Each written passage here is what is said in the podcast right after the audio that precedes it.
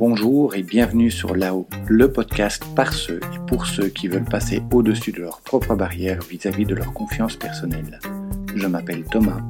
Enfant et adolescent, je manquais réellement de confiance en moi et d'estime de moi. J'ai vécu le harcèlement scolaire et la solitude sociale durant de longues années.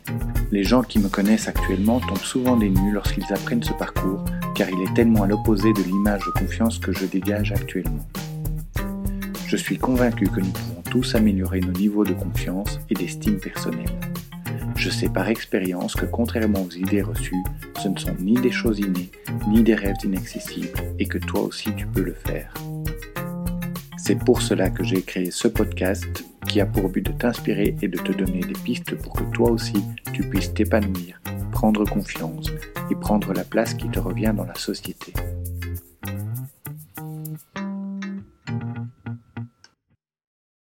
T'es-tu déjà dit ⁇ Je ne suis pas prêt, je ne m'en sens pas capable ⁇ ou encore ⁇ Je n'oserai jamais ⁇ Le doute, c'est cet état d'esprit dans lequel tu ne sais pas prendre une décision. Tu ne sais pas si tu auras les ressources pour atteindre ton objectif, ou si l'autre te donnera une réponse favorable. Rester confiant malgré les incertitudes n'est pas une mince affaire. Le doute se nourrit de tes craintes et de tes angoisses pour te paralyser. Il te fait croire que le salut est dans ta zone de confort, que tes attentes ne sont pas légitimes ou que tu es un imposteur. Comment apaiser cette voix intérieure? Comment l'accueillir et t'en faire une alliée? Peux-tu réellement être prêt et ne pas douter? C'est ce que je te propose de découvrir aujourd'hui. Mais avant cela, si tu écoutes ce podcast, c'est que le sujet de confiance en soi et d'estime de soi t'intéresse, alors n'hésite pas à t'abonner ou à t'inscrire à la mailing list pour être prévenu de la sortie de chaque épisode. Pourquoi doute-t-on? Face à la nouveauté et au changement, le doute est là pour nous protéger d'éventuels échecs. Douter est normal. Nous avons tous déjà été confrontés et nous serons tous encore confrontés au doute. Le doute naît en nous et n'est pas une résultante concrète d'une situation extérieure. Le doute est un état d'esprit que nous générons et entretenons, que nous amplifions parfois. La source de doute se trouve en partie dans nos incertitudes, mais surtout dans notre manque d'estime et de confiance en nous. Et en fonction de notre niveau d'estime et de confiance en nous, le doute peut soit se limiter à un simple rappel à la prudence, soit nous paralyser.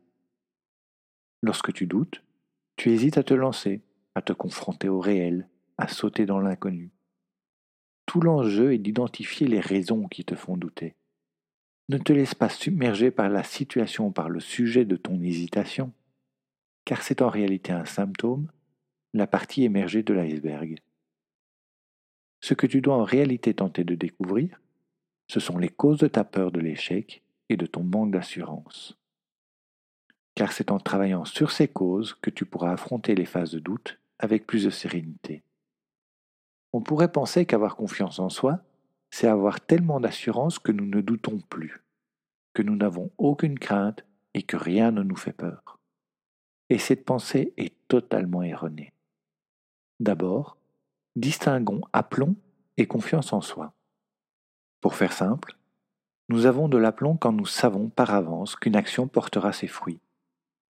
Par exemple, quand je donne cours et que je parle à des groupes entre 10 et 100 personnes, je fais preuve d'aplomb et d'aisance, car je réalise une action qui est totalement dans ma zone de confort. Cela fait plus de 20 ans que je le fais. Et quand tu vois quelqu'un entreprendre avec aplomb ou avec assurance une chose qui pour toi est hors d'atteinte, ce n'est pas obligatoirement parce qu'il a plus confiance en lui que toi. Cette personne peut être habituée à cet acte alors que celui-ci est nouveau pour toi. Et son assurance n'est que la preuve qu'il est habitué à agir de la sorte. L'aplomb peut également être fin ou simulé. Par exemple, quand on entreprend quelque chose au culot. Tu pourrais par exemple te souvenir d'un événement où tu as fait preuve d'audace et où tu as obtenu des résultats auxquels tu pensais ne pas pouvoir prétendre, alors qu'intérieurement, tu n'en menais pas large du tout. Et si tu parles de cet événement à quelqu'un qui a assisté à la scène, il te dira probablement que tu paraissais confiant et sûr de toi. Et puis l'aplomb peut aussi être forcé, consciemment ou inconsciemment. C'est une des caractéristiques des personnes qui ont une estime de soi gonflée, qui ont tendance à se créer un mythe sur ce qu'elles sont et ce dont elles sont capables. Typiquement, nous avons alors affaire à des grandes gueules, qui savent tout, qui ont tout vécu, qui sont meilleures que les autres. Et quand il est question de dépasser leurs craintes, elles fanfaronnent, et elles ne les affrontent que dans le but de prouver leur valeur à leur entourage, quitte à être de mauvaise foi en cas de réussite mitigée ou d'échec. Avoir confiance en soi, pour rappel, c'est être capable de présumer que l'on a les capacités ou les ressources nécessaires pour affronter une situation donnée dans un contexte donné. Et quand il y a des incertitudes, que ce soit vis-à-vis du résultat ou du contexte, c'est être convaincu que quoi qu'il arrive, nous saurons faire preuve de résilience, nous serons capables de rebondir. Et donc, avoir confiance en soi ne nous préserve pas du doute, car le doute fait partie du processus. Le doute est même un élément essentiel à notre développement et à notre progression. Avoir confiance en toi, c'est aussi comprendre que l'inconfort, le doute et la peur font partie de tes processus de décision et d'évolution. S'il n'y avait pas de doute, tu n'aurais pas à faire de choix. Tu n'aurais pas l'occasion d'être fier de tes décisions et de tes accomplissements. Tu vivrais probablement une vie certes confortable, mais sans contraste et une vie dont tu ne profiterais pas pleinement. Car les moments de fierté et la confiance qui l'accompagnent découlent toujours d'un état inconfortable et d'incertitude que tu as décidé de surpasser pour les transcender. Ce qu'il ne faut pas faire face au doute. La première chose à éviter lorsque tu es confronté au doute, c'est de chercher à le bypasser, à le contourner par des subterfuges.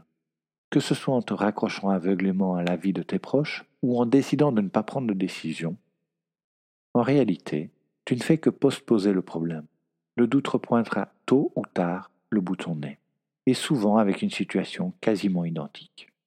La seconde chose à éviter, c'est de te réfugier systématiquement dans ta zone de confort car en agissant de la sorte, tu ne progresseras pas, tu vas stagner dans ta vie, dans tes capacités.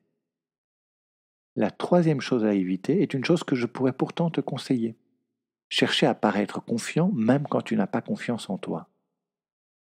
Si tu cherches à simuler la confiance dans le seul but de passer à une situation difficile et de pouvoir passer à autre chose, tu n'apprendras rien sur toi.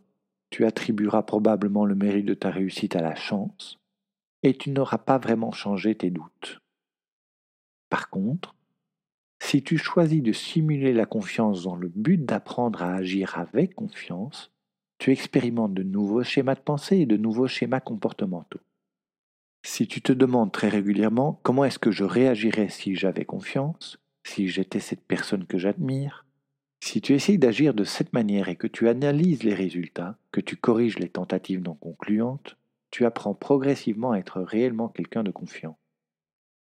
La dernière chose que je te déconseillerais, c'est ce que nous croyons tous devoir faire quand nous remarquons que quelqu'un est en proie au doute.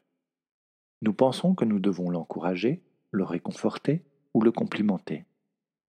Rappelle-toi la dernière fois où tu doutais et que l'on t'a dit quelque chose comme ⁇ Ne t'inquiète pas, tout va bien se passer ⁇ ou ⁇ Vas-y, tu en es capable ⁇ ta première pensée en entendant cela a probablement été quelque chose comme ⁇ Il compte sur moi, il pense que je vais m'en sortir, alors qu'en fait je vais droit dans le mur ⁇ Car le doute nous fait nous concentrer sur notre vulnérabilité et sur notre crainte de l'échec.